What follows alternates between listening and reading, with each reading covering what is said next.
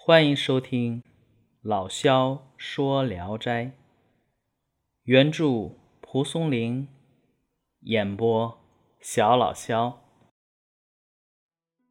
今天讲的这一篇，名字叫《宫梦碧》，说柳芳华呀是保定人，是四里八乡的首富之家，又非常的慷慨好客。座上啊，常常有上百名的客人，他经常急别人之所需，即使花上上千两银子也在所不惜。啊，活脱脱一个及时雨宋公明。宾客和朋友们常常向他借钱，却经常不归还。刘芳华也不放在心上，呃，谁让咱有呢？只是有一位叫龚梦碧的。宾客是个陕西人，从来没有向柳家乞求过什么。每次他来到柳家呀，通常都要住上一年。顾梦碧呢，谈吐高雅，柳芳华与他同住，并且彻夜长谈的时候虽多。柳芳华有个儿子，名叫柳和，当时还是个小孩子。他叫宫梦碧叔叔，宫梦碧也喜欢和柳河一起做游戏。每当柳河从私塾放学回来，宫梦碧呢常常和他一块儿啊揭开地砖，把石子儿当做金银财宝埋在下面，以此做游戏取乐。柳芳华家有五幢房屋，房前屋后都被他们埋遍了。人们就嘲笑他，谁说这俩人啊，跟个小孩似的啊？当然有一个确实是小孩啊，但是你大人也不怎么能这么幼稚呢？可是柳河偏偏就是喜欢他，和他的关系比和其他的宾客都亲密的多。那肯定的，小孩子嘛，跟他玩在一块的肯定是更喜欢一些。就这么着啊。一群人在这儿吃喝玩乐，那有多少钱财也经不住挥霍呀。柳家家财渐渐空虚，无法满足那么多宾客的要求，所以呢，客人也渐渐少了起来。尽管如此，那十几个人彻夜欢宴还是常有的事儿。随着柳芳华年纪渐渐老了。家业更加衰落，但还是可以靠出卖田产呢换得一些钱来，用来制备酒菜。这柳河呀，跟他父亲一个样，那上从下效啊，也是很能挥霍钱财，学着父亲的样子结交了一些小哥们儿。柳芳华从来也不干涉他，但是不久呢。柳芳华病故了，这个时候可就要柳河来撑起这个家业来了。但家里这个时候已经穷到连棺材都买不起的地步。这个时候再看那些宾客和朋友，哪还有影子呀？只有郭梦碧拿出了自己的钱，为柳芳华料理后事。因为这件事儿啊。柳河特别感激宫梦碧，家里的事情无论大小都交给宫梦碧来处理。宫梦碧呢，每次从外面回来，袖子里都必定装着几块瓦砾，回到屋里就扔到暗处，谁也不知道他这样做的用意到底是什么。柳河常常和宫梦碧对坐着，为家境贫困的状况担忧。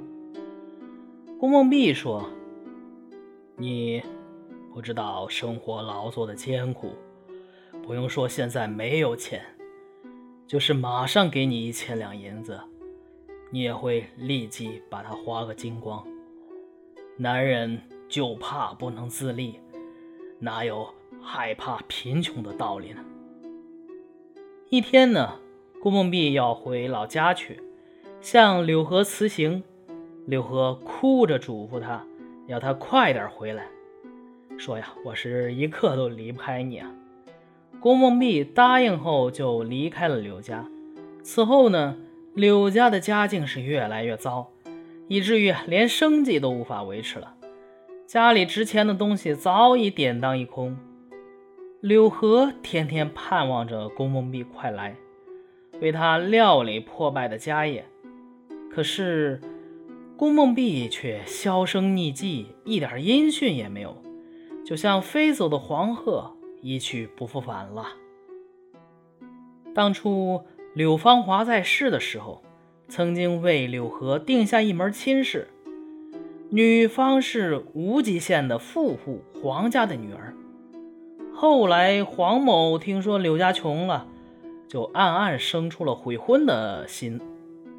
柳芳华病故的补告送到他家后，他也不去吊唁。柳河呀，还以为是因为路途太远，交通不便，也就原谅了他。等柳河为父亲服孝期满之后，母亲让他亲自到岳父家去一趟，定下婚期，也希望黄家。能够垂怜柳家的不幸遭遇，加以帮助。等柳河到了黄家，黄某听说了柳河是穿了一身破衣服，脚踏了一双破鞋子来的，就命令看门人不让他进来。黄某还传话给柳河说：“你要回去能弄来一百两银子，还可以再来；否则呀，两家的亲事就从此了断。”好家伙，感情现在的网络小说退婚流的源头是这儿呀！啊，柳河听了这话，失声痛哭。黄家的对门呢，住着一位姓刘的老妇，他可怜柳河的遭遇，请他吃了一顿饭，临走时还送给柳河三百文钱，好生安慰，并劝他回家。柳河回到家里。他母亲听说他在岳父家所遭遇的冷遇之后啊，又伤心又气愤，可也想不出什么办法。他想起过去啊，好多宾客欠柳家的债呀，十有八九都还没还呢，就让柳河在老宾客中挑几位富贵人家上门求助。柳河说：“母亲，当年和我们结交的人。”都是冲着咱家的钱财来的。假如我现在坐着四匹马拉的豪华马车上门求贷，别说是接济一下，就是借一千两银子也不是什么难事。可可咱家里现在这样的窘况，谁还会想着过去的恩情，记着昔日的朋友呀？而且父亲给人家钱财时，从来就没有借据和保人。就是讨债也没有凭据啊！母亲能不知道这些吗？可现在是实在没招了呀，还是坚持让他去。柳河只好遵命。他奔波求助、讨债前后二十多天，一文钱都没有得到。只有一位叫李四的唱戏的人，早年呢曾经接受过柳家的恩惠。听说柳家败落的情形，很慷慨的送来一两银子。柳河母子俩是抱头痛哭，从此不再抱什么希望了。再说退婚的黄家，那个黄家女子啊，长到出嫁的年龄，听说父亲回绝了柳河，心中很不以为然。黄家想把女儿嫁给别人。黄女哭着说：“柳郎并不是生来就贫穷的人，假使他现在比过去还富有，父亲你还会悔婚吗？今天我们因为人家贫穷就抛弃了他，真是太不仁义了。”黄某听了很不高兴，多方劝诱开导，黄女始终也不动摇。黄女的父母都很恼怒，从早到晚的唾骂女儿。女儿呢，居然平静的忍受了下来。不久，在一个夜里，黄家遭到盗贼的袭击，黄氏夫妇还受到了炮烙的毒刑，差点被折磨致死。